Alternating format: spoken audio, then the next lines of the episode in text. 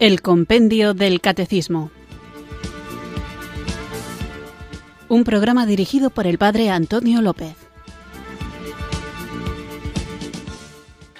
Muy buenas tardes, queridos oyentes de Radio María. Recibido un cariñoso saludo desde Irurzun, en Navarra, quienes sintonizáis una tarde más esta radio que cambia vidas, esta emisora de la Virgen, Radio María, para escuchar el programa El Compendio del Catecismo, nuestro espacio diario de formación católica en el que vamos conociendo esta fe que debemos vivir y no podemos vivir aquello que no conocemos, no podemos compartir adecuadamente aquello que no hacemos vida y no podremos defender aquello que no deseamos compartir.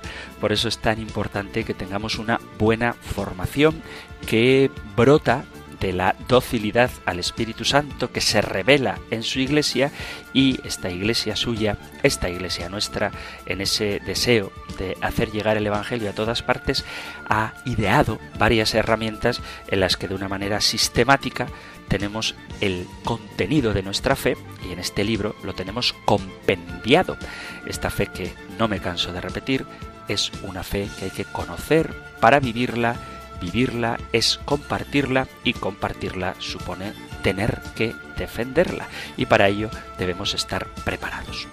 Como estamos hablando de la Sagrada Liturgia, estoy dedicando el inicio del compendio a algunos abusos litúrgicos y me gustaría recordaros que hay un documento que se llama Redemptionis Sacramentum en el que se nos habla de las cosas que hay que hacer y de las cosas que hay que evitar en la celebración litúrgica, de manera particular en la celebración eucarística. Y una de las cosas que quizá haya salido ya en programas anteriores, pero que conviene recordar, es que debemos respetar los textos litúrgicos.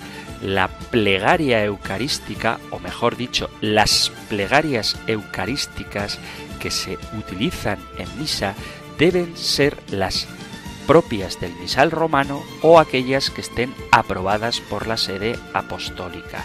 Los sacerdotes, por muy ingeniosos que sean, por muy teólogos que sean, por muy cercanos que sean, no tienen el derecho de componer ni las plegarias eucarísticas, ni los prefacios, ni cambiar los textos aprobados por la Iglesia, ni utilizar otros compuestos por personas privadas. Es un abuso inventarse la plegaria eucarística. Y lo mismo habría que decir de el prefacio y otros textos litúrgicos. Incluso a veces ocurre que oraciones tan bonitas como el Gloria o el propio Padre Nuestro son alteradas y eso es un abuso que nadie tiene derecho a hacer. En la plegaria eucarística, aunque no te caiga bien, no se puede omitir la mención al Papa ni al Obispo diocesano. La plegaria eucarística incluye una oración por los líderes de la Iglesia que hay que mantener. Tu opinión personal sobre ellos no es el momento de volcarla en la Santa Misa. Además, a propósito de cambiar los textos y de la música sagrada, hay que decir que tampoco se pueden cambiar los textos bíblicos de las lecturas del día, del domingo fundamentalmente, que es cuando suele haber coro, o a veces entre semana, pero eso es más raro, pero no se pueden cambiar, ni porque te choquen al oído, ni porque quieras cantarlas y no te sepas una melodía que encaje con el texto. Cuando digo lo de que te choquen, es porque recuerdo que una vez estuve celebrando misa en un pueblo donde no hay culto habitualmente, pueblo de esos pequeñitos que tienen misa solo de vez en cuando, y el leccionario, el libro que se utiliza para leer la Sagrada Escritura en la misa, tenía tachados a lápiz, eso sí, a lápiz, algunos pasajes de la Sagrada Escritura, y en otros en el mismo libro aparecía corregida una palabra cambiándola por otra que tenía un sentido mucho más suave. Y eso es incorrecto. Os pongo el ejemplo, aunque no os digo la cita bíblica, cuando Jesús sana enfermos y expulsa demonios, la expresión expulsaba demonios aparece tachada. Y cuando decía eh, echando en torno así una mirada de ira, pues ese pasaje también estaba modificado, echando en torno así una mirada de tristeza o no sé qué es lo que ponía. Pues si la Sagrada Escritura dice que Jesús expulsaba demonios, tú no puedes cambiarla. Y si dice que echando en torno así fue una mirada de ira, tú no puedes cambiar la ira por la tristeza, porque lo que dice la Sagrada Escritura es eso. Y si te cuesta entenderlo, tienes que adaptar tu pensamiento a lo que dice la palabra de Dios y no la palabra de Dios a tu pensamiento. Eso es un abuso bastante gordo. Y con respecto a los textos cantados, donde más aparece esto es en el Salmo responsorial, que forma parte de la lectura de la palabra de Dios y que con muchísima facilidad en muchísimos sitios, esto sí que lo he visto, mucho, mucho, mucho, se cambia el texto que propone la liturgia del día del Salmo responsorial por otro que no tiene nada que ver con el que corresponde simplemente porque el nuevo, el inventado, ese sí se lo saben cantar. Pero hombre, si el Salmo del día es el Salmo 8, Señor Dios nuestro, que admirable es tu nombre en toda la tierra, aunque ese sí que es cantable, ¿verdad? Pero es un ejemplo si el salmo corresponde, es un salmo de alabanza a Dios y resulta que tú solo te sabes cantar el miserere, el salmo 50, misericordia, Dios mío, por tu bondad, no tiene sentido cambiar en la liturgia un salmo de alabanza por uno de arrepentimiento simplemente porque tú no te sabes cantar el de alabanza. Eso es un abuso muy frecuente y no se puede cambiar el salmo ni por cantarlo ni tampoco por utilizar otros textos que terrible abuso, a veces ni siquiera son textos bíblicos, son versos de algún poeta que quizá no sea ni siquiera religioso. Y algo parecido ocurre también con el Gloria y con el Padre Nuestro. Se puede cantar el Gloria, sí, pero siempre y cuando el texto que estés cantando sea el texto del Gloria. Hay una canción que dice No sé cómo alabarte ni qué decir, Señor, confío en tu mirada, que me abre el corazón. Bueno, pues está bien, y luego dice gloria, gloria, pero eso no es el texto del gloria, aunque digas la palabra gloria. Y lo mismo ocurre con el Padre nuestro. En el mar he oído hoy, Señor, tu voz que me llamó. Pero hombre, la diferencia entre en el mar he oído hoy, Señor, tu voz que me llamó, y Padre nuestro que estás en el cielo, santificado sea tu nombre, yo creo que es bastante obvia. Por lo tanto, hay que evitar este abuso que se da muy a menudo de querer cambiar los textos bíblicos, los textos de la Santa Misa, las plegarias eucarísticas, los prefacios o cualquier otro texto, y también las oraciones que hacemos dentro de la misa, que son tan importantes y tan bonitas como el Gloria o el mismísimo Padre nuestro que Jesús nos enseñó. Así que fiémonos del Espíritu Santo, fiémonos de la Iglesia, seamos fieles a lo que el Señor nos ha enseñado y no cambiemos a nuestro gusto los textos litúrgicos porque la unidad del culto es un signo de esa unidad de fe que los católicos tenemos. Y lo bonito que es saber que aunque vayas a una misa en un lugar extranjero cuyo idioma desconoces totalmente, puedes enterarte de las partes fundamentales de la misa y de lo que están diciendo, porque tú en tu propio idioma rezas exactamente lo mismo. A aquel que hizo de la multiplicidad de lenguas un solo lenguaje, a aquel que hizo que todos entendieran a los apóstoles en su propio idioma, invoquémosle ahora juntos para comenzar nuestro programa. Pidamos a Dios el don del Espíritu Santo. Ven Espíritu, ven Espíritu. Ven Espíritu.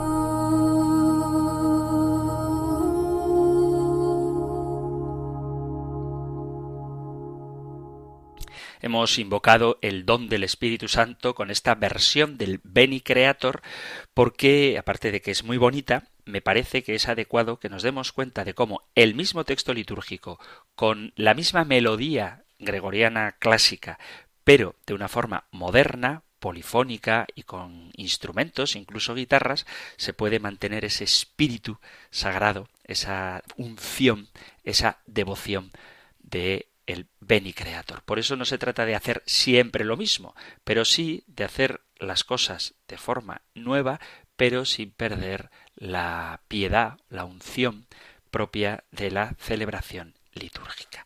Después de invocar juntos al Espíritu Santo, vamos allá con nuestro nuevo programa en el que comenzamos con un nuevo capítulo dentro de esta segunda parte del compendio del catecismo dedicada a la economía sacramental y después de haber hablado de el misterio pascual en los sacramentos de la Iglesia, el capítulo segundo se titula La celebración sacramental del misterio pascual, celebrar la liturgia en la Iglesia y el título que encabeza las siguientes preguntas es ¿quién celebra?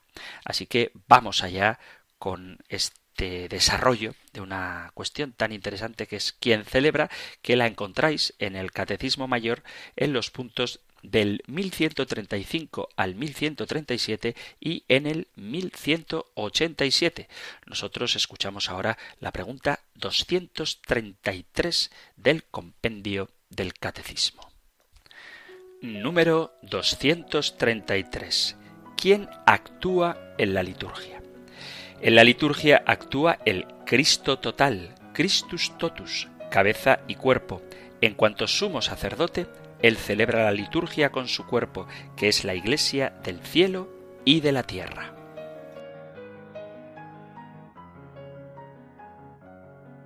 Dice el compendio del catecismo que quien actúa en la iglesia es el Cristo total.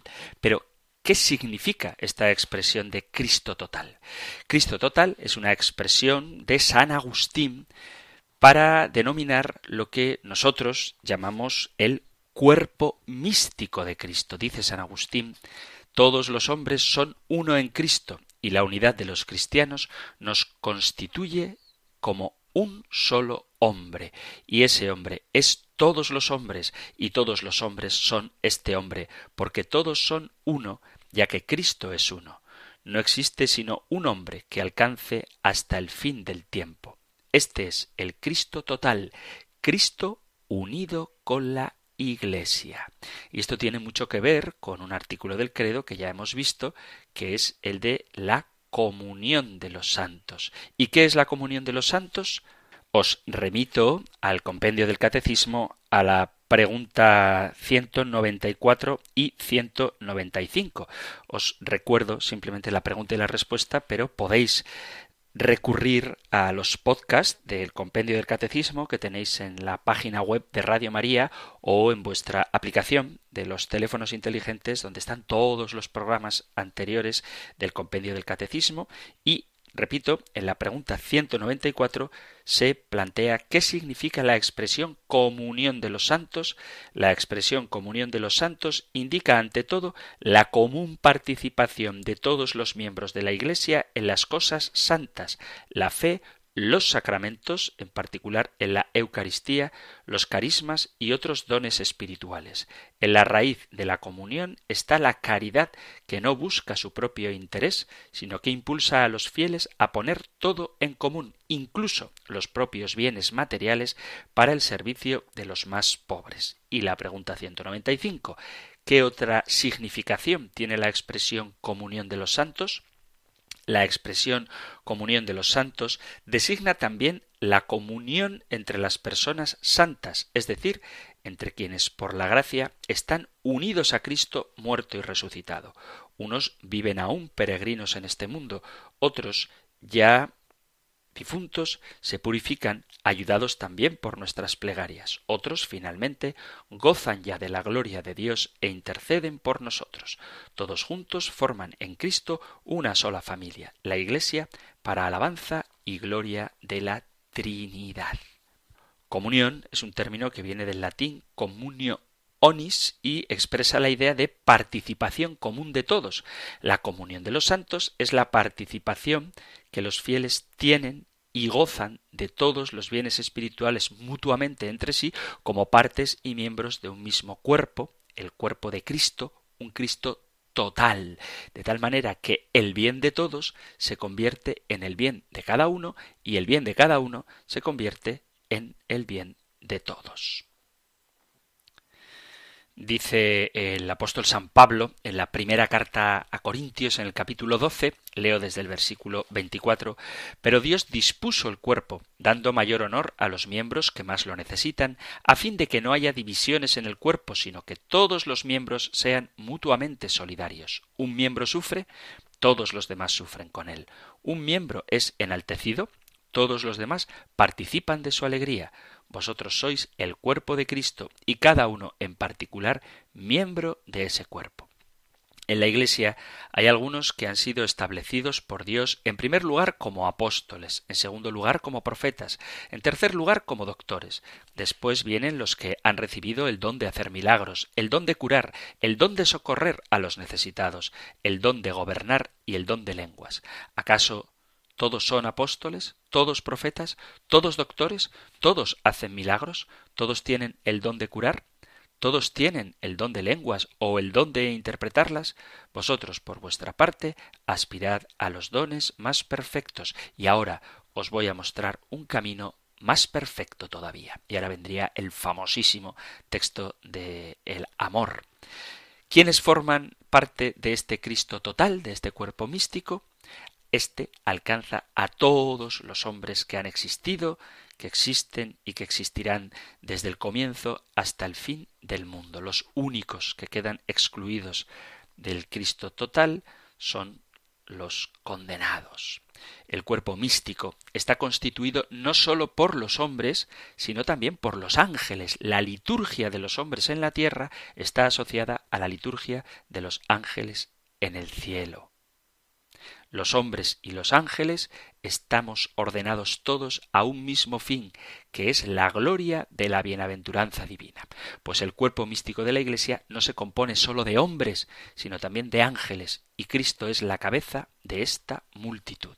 El Espíritu Santo es el alma del cuerpo de Cristo. Lo que el alma es al cuerpo del hombre, eso es el Espíritu Santo al cuerpo de Cristo, que es la Iglesia. El Espíritu Santo hace en toda la Iglesia lo que el alma hace en todos los miembros de un mismo cuerpo. Si un cuerpo pierde el alma, se convierte en un cadáver, si algún día a la Iglesia le faltara el Espíritu Santo, esta, la Iglesia, se convertiría en un cadáver. La pertenencia al Cristo total tiene tres categorías que tradicionalmente son la Iglesia que peregrina en la tierra, es decir, nosotros actualmente hasta que seamos llamados a la casa del Padre, la Iglesia purgante, que la constituyen aquellos que, habiendo ya dejado este mundo, aún no se encuentran totalmente purificados para poder contemplar el rostro de Dios, y la Iglesia de los santos, a la que todos aspiramos llegar, la Iglesia triunfante creemos en la comunión de todos los fieles cristianos, es decir, de los que peregrinan en la tierra, de los que se purifican después de muertos y de los que gozan de la bienaventuranza celeste, y que todos se unen en una sola iglesia. Creemos igualmente que en esa comunión está a nuestra disposición el amor misericordioso de Dios y de sus santos que siempre ofrecen oídos atentos a nuestras oraciones. Cuando el mundo acabe, sólo quedará una única categoría de los espíritus glorificados, los de los ángeles y la nuestra. Y es conveniente tener claramente la idea de lo que es y representa el Cristo total, el cuerpo místico de Cristo. La idea que nos debe presidir aquí es la de que no somos únicos ni independientes, que el bien o el mal que ejecuta una persona nos afecta a todos, pues todos formamos parte de un todo que es el Cristo total. Todo hombre existe en sí y fuera de sí. Cada hombre existe al propio tiempo en los demás, de suerte que lo que ocurre en un individuo repercute en la totalidad de la humanidad, y lo que ocurre en la humanidad le sucede también a él. Dicho de otra manera, todos somos y a todos nos afectan los males y los bienes espirituales de los demás. A este respecto hay una frase que dice la gente se salva y se condena en racimos. De la misma forma que las oraciones de los demás nos benefician, también nuestros pecados no sólo nos perjudican a nosotros, sino a todo el Cristo total, porque el misterio de la solidaridad humana alcanzada en Cristo nos lleva a una magnitud insospechada. La vida divina de Cristo nos es comunicada a través de su Iglesia, a través de su cuerpo místico. Igualmente, lo mismo que con la encarnación Cristo, compartiendo nuestra naturaleza humana, nos comunica la vida divina y lo hizo de modo sensible, con un cuerpo, con una carne, con una vida como la nuestra, de la misma manera la Iglesia hoy se sirve de signos sensibles para hacernos llegar ese don, esa gracia de Cristo, el Cristo total. La Iglesia hace como de administradora. Eso que dice el Evangelio de San Mateo en el capítulo 13, dice ya veis, un escriba que entiende del reino de los cielos es como un padre de familia que va sacando del arca lo nuevo y lo antiguo.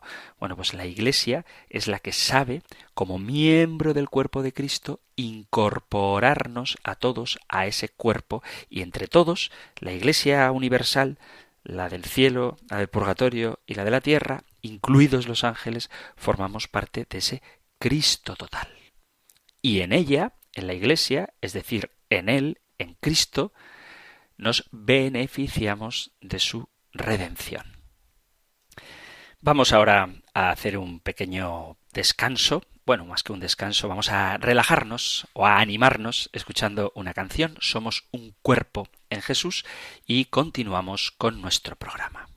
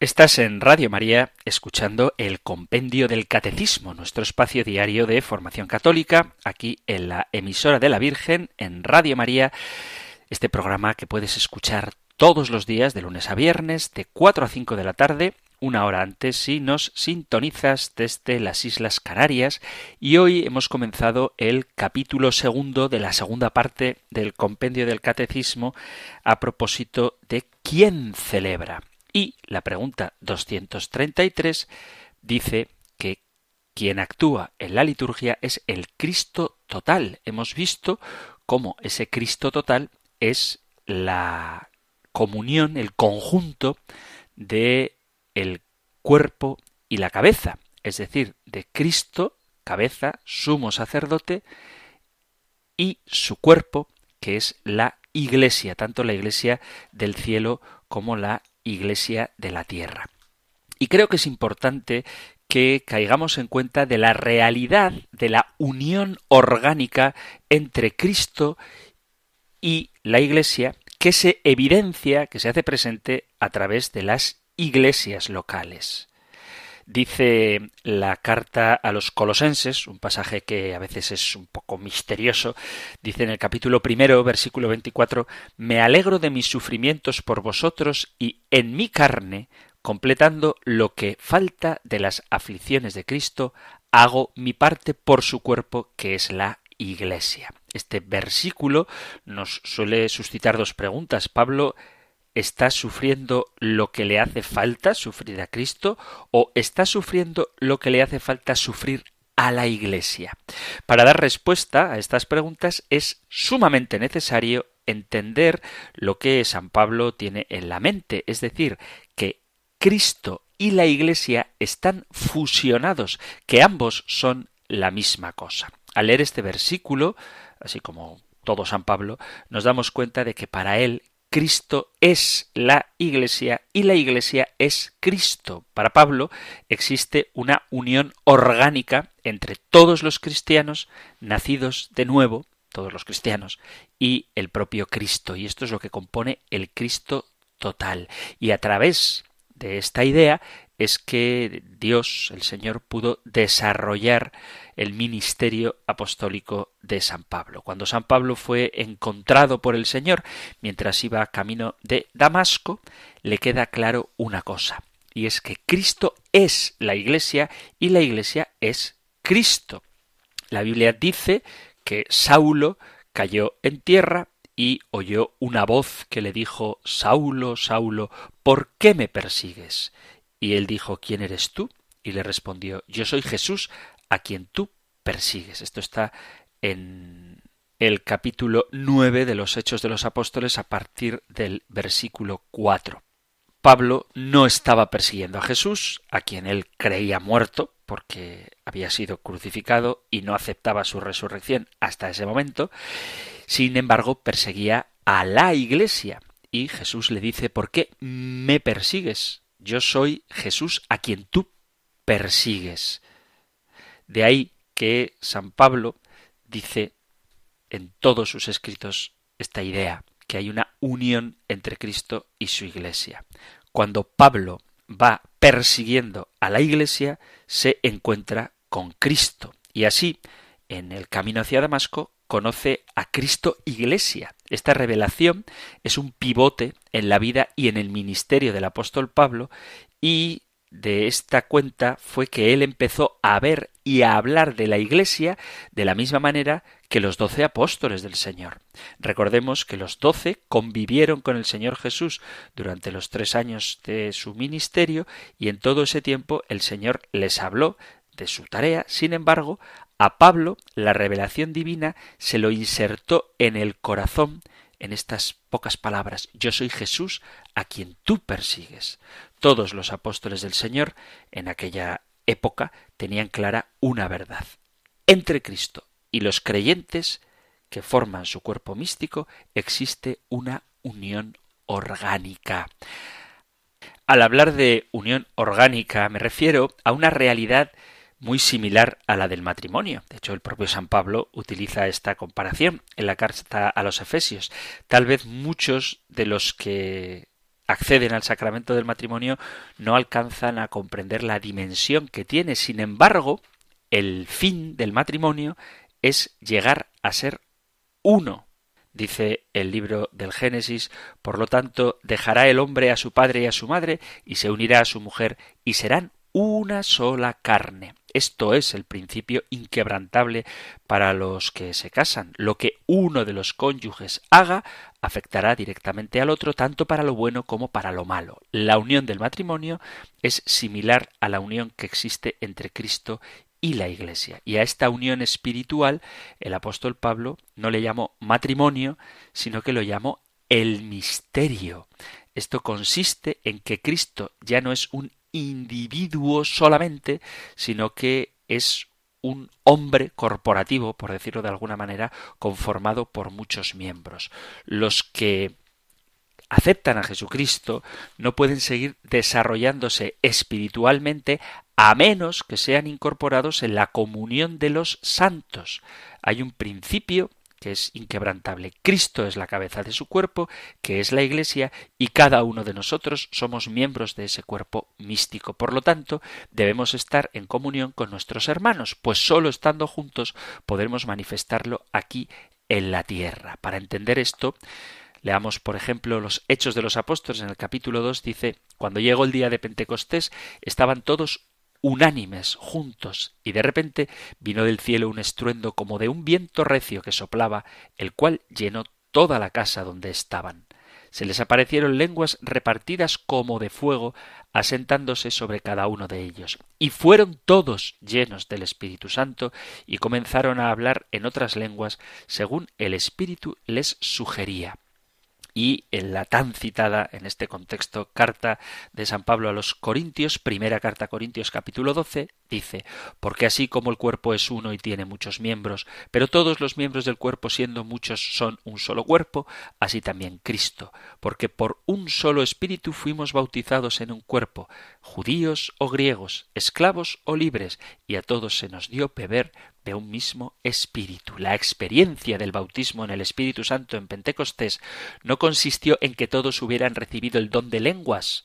La palabra bautismo, ya lo sabéis y lo veremos más adelante, quiere decir sumergir. Por lo tanto, al unir estos dos pasajes, Hechos de los Apóstoles y Carta a los Corintios, podemos decir que lo que sucedió en el lugar de Pentecostés es que todos quedaron inmersos en este viento recio que llenó la casa donde estaban reunidos. El Espíritu Santo es el agente divino que se manifiesta como viento recio y que dispensa en el alma, en el espíritu de cada individuo, a la misma persona de Jesús. Lo que sucedió en Pentecostés fue que el Espíritu Santo convirtió en cuerpo místico de Cristo a toda la Iglesia, y a manera de viento recio llenó toda la casa donde estaban reunidos, de modo que fueron bautizados en el Espíritu Santo. Fue ese evento del que surgió el cuerpo de Cristo, que es la Iglesia. La cabeza de la Iglesia es Cristo, y al celebrar Cristo, la liturgia toda la Iglesia lo celebra con él. El cuerpo de Cristo está conformado por todos los creyentes y al celebrar la Iglesia, todos los creyentes celebramos juntamente con ellas, porque somos un hombre nuevo. Aunque existen diversas iglesias locales, la iglesia de Éfeso, la de Tesalónica, la de Filipo, la de Navarra o la de Murcia, Todas las iglesias son la única iglesia universal. Todos los que se reúnen en Cristo hacen que sea Cristo quien obre.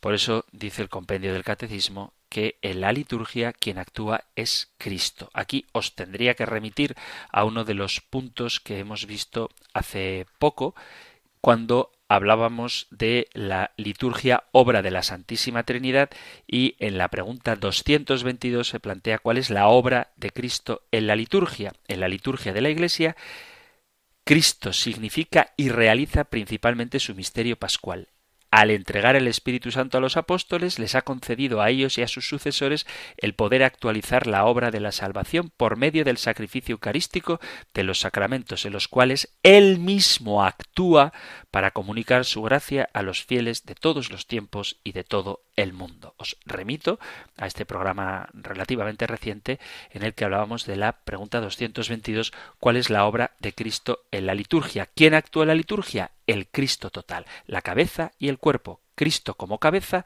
sumo sacerdote, la Iglesia como su cuerpo. Y esto del Cristo total, que lo aplicamos aquí en la liturgia, que estamos hablando de ello, hay que aplicarlo en toda la vida cristiana. Dice San Agustín, si la única frase de la Sagrada Escritura fuese aquella del Espíritu Santo, Dios es amor, sería más que suficiente y no necesitaríamos andar buscando más. De acuerdo con Agustín, la razón principal de la encarnación fue el amor de Dios debido al cual nos dio a su Hijo. Así pues, el Hijo vino a ser la encarnación del amor de Dios. Si Dios es amor, se sigue que no quiere permanecer a distancia, sin ninguna clase de relación con los hombres, y se relaciona con nosotros de una manera muy concreta a través de la Iglesia, de los sacramentos, de la liturgia y de la caridad. El amor pide compañía. Dios Padre engendra a su único Hijo, pero no quiso que el Hijo permaneciera solo. Le dio por hermanos y hermanas a todos los seres humanos. Cristo tiene una relación con todo su cuerpo que es la Iglesia, una Iglesia que acoge a todo ser humano sin excepción. El amor hace recíproca la presencia del amado y del amante sin destruir al otro. Un amigo está en su amigo, el marido en su esposa, la madre en sus hijos, y Cristo se identifica con todos los seres humanos porque somos parte de su cuerpo. A esta unión entre todos los creyentes es lo que San Agustín llama el Cristo total. Cristo abarca tanto la cabeza como los demás miembros y esta unión es tan íntima como la que existe en un cuerpo vivo. Por eso Cristo participa de nuestra vida y nosotros participamos de la suya. Dado que Dios es el centro, Dios Padre es el centro de la vida de Cristo, podemos aplicar esto a nuestra vida. La manera de ser uno con todos los miembros de la Iglesia es sentirse uno con Cristo y en Cristo, sintiendo o viviendo todos el interés común con Cristo por la gloria de Dios. Pertenecemos a Cristo porque Él nos ama y si también nosotros nos amamos unos a los otros, debemos juntos honrar a Dios. Solo cuando nos hacemos realmente hermanos los unos de los otros, formamos el templo de Dios, el lugar de la presencia de Dios, pues Dios no habita en templos construidos por hombres, sino en el único templo, el lugar del encuentro con Dios, que es Cristo, con su cuerpo, que es la Iglesia. Por eso, una vivencia auténtica de este cuerpo total hace que nosotros no nos desentendamos de aquellos que son miembros de nuestro propio cuerpo. Acordaos del famoso pasaje del Evangelio de San Mateo capítulo 25, Señor, ¿cuándo te vimos hambriento y te dimos de comer o sediento y te dimos de beber? Y el rey les dirá, en verdad os digo que cuanto hicisteis a uno de estos hermanos míos más pequeños, a mí me lo hicisteis. O el texto que acabo de citar de los Hechos de los Apóstoles capítulo 9 versículo 4, cuando Jesús pregunta a Saulo, ¿por qué me persigues? Cristo resucitado no pregunta por qué persigues a mis discípulos, sino por qué me persigues a mí. Hay una tal identificación de Cristo con su Iglesia, también con los pobres, los discriminados y los perseguidos, que se identifica con ellos. Cristo está presente en el mundo, en este mundo, y debe ser comprendida esta presencia del Señor en los fieles. La vida y la historia de todos los seres humanos reflejan de continuo el sufrimiento y la pobreza de Cristo. Por eso, esta idea del Cristo total tiene que movernos a vivir la liturgia, sabiendo que es Cristo el que celebra, y la caridad, sabiendo que es Cristo quien ama, y es a Cristo a quien amamos cuando ejercemos las obras de misericordia la liturgia, la caridad y la misión van siempre unidos. Y esto lo digo porque a veces se escuchan afirmaciones del tipo menos misas y más misión. Bueno, pues eso es no entender ni cuál es la misión de la Iglesia ni cuál es la función de la misa. Decía San Gregorio Magno, también puede ocurrir que no tenga pan que dar de limosna al indigente, pero quien tiene lengua tiene algo más que poder dar, pues alimentar con el sustento de la palabra el alma que ha de vivir siempre es más que saciar con pan terreno el estómago del cuerpo que ha de morir. La liturgia desemboca en misión, debe desembocar en misión. La misión es fruto de la compasión y de la caridad. El agua, el agua viva, que quita la sed, a los bautizados, despierta la sed de los hijos de Dios dispersos. Esa agua que brota del Padre y del costado de Cristo se hace corriente caudalosa en la misión y va empapando cuanto encuentra en el camino. Si hay zonas áridas y secas en el mundo, es porque todavía no ha llegado la corriente de la gracia mediante la misión. No hay quien lleve esa agua que tiene toda la potencialidad de fecundar todo tipo de tierra. Antes de permitir a la lengua que hable, el apóstol debe elevar a Dios su alma sedienta con el fin de dar lo que hubiere bebido y esparcir aquello de lo que ya se ha llenado. Es decir, si tú no te llenas de la presencia de Dios, ¿cómo vas a llevar a Dios a otros? Si tú no estás henchido del amor misericordioso de Dios, ¿cómo vas a tener un amor fructífero para poder darlo a los demás. La misión de la Iglesia es llevar a Cristo a todas las partes del mundo, pero no se puede dar aquello que no se tiene, no se puede llevar a Cristo alejado de Cristo. Tú no puedes ofrecer aquello de lo que careces. Por eso liturgia y caridad van unidos. La liturgia se celebra unido a Cristo, que como cabeza del cuerpo y sumo sacerdote celebra la liturgia, unida a su cuerpo y ese cuerpo en acción, el único cuerpo de Cristo, vive la caridad de la que se alimenta precisamente en el sacrificio que Cristo ha hecho por nosotros, expresión máxima del amor de Dios. La celebración litúrgica es el momento intenso donde toda la comunidad de la Iglesia reaviva la conciencia de lo que es y de cuál es su misión. La celebración, cuando está bien hecha, cuando está hecha con un sentido auténtico, nos lanza a vivir aquello que estamos celebrando. Nos da el espíritu, nos penetra la palabra de Dios en la celebración y de esta manera, cuando ya estamos poseídos por el espíritu de Dios, cuando somos conscientes de que somos miembros del cuerpo de Cristo, cuando somos conscientes de que hay miembros de ese cuerpo que están sufriendo, nos lanzamos a la obra de la misión, de la misericordia, de la caridad, de una manera nueva. La auténtica tarea de la Iglesia es hacer presente a Cristo, es incorporar a ese Cristo total a quienes están lejos de Él o despertar en quienes forman parte del cuerpo de Cristo, pero no viven como tales la conciencia de lo que son. La misión de la Iglesia es llevar la palabra de Dios, palabra que conforta, anima, orienta, también reprende, corrige y consuela, pero sobre todo salva y hace milagros. Por supuesto, lo que nosotros entendemos como milagros, pero sobre todo el gran milagro de la conversión, de la vuelta a Dios de quienes escuchan que quede claro, no somos nosotros los que salvamos a nadie, sino la palabra de Dios que nosotros llevamos. Nosotros somos los miembros del cuerpo, pero el alma de ese cuerpo es el Espíritu Santo y la cabeza es Jesucristo.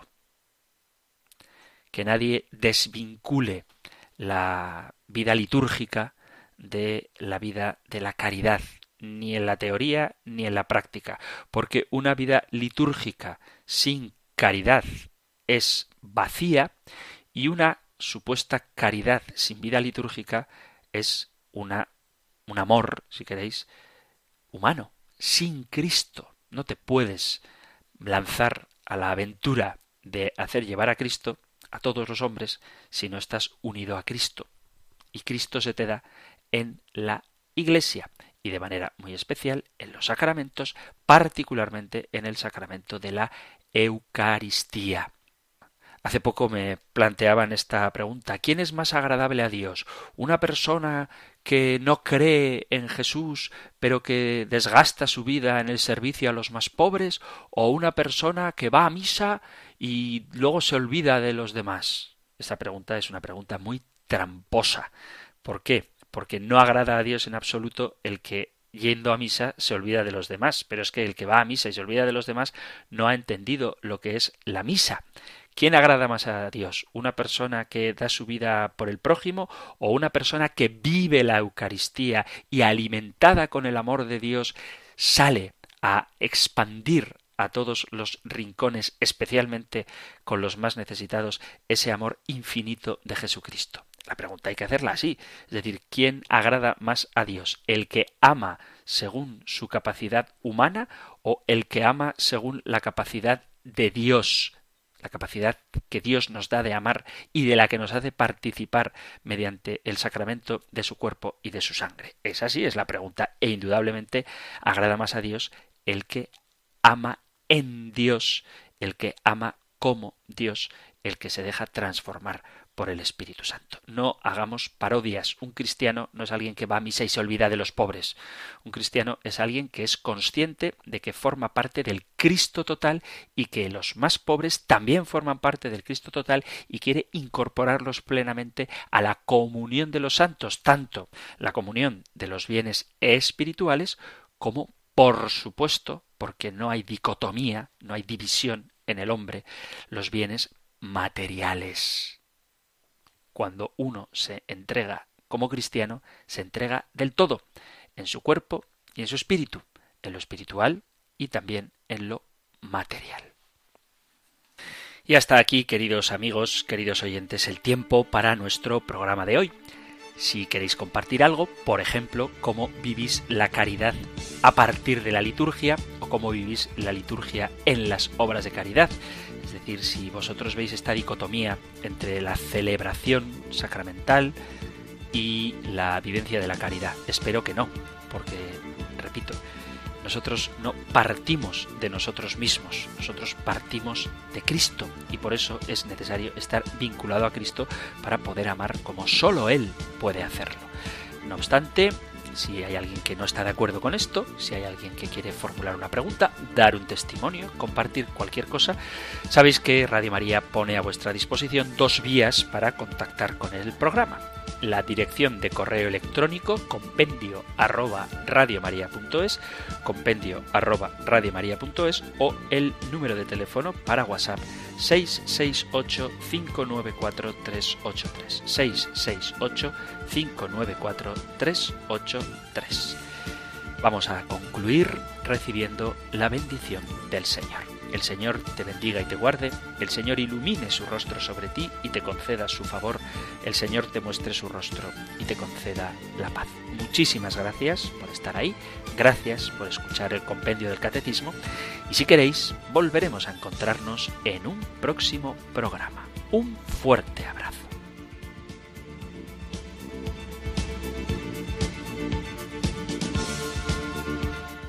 El compendio del catecismo un programa dirigido por el padre Antonio López.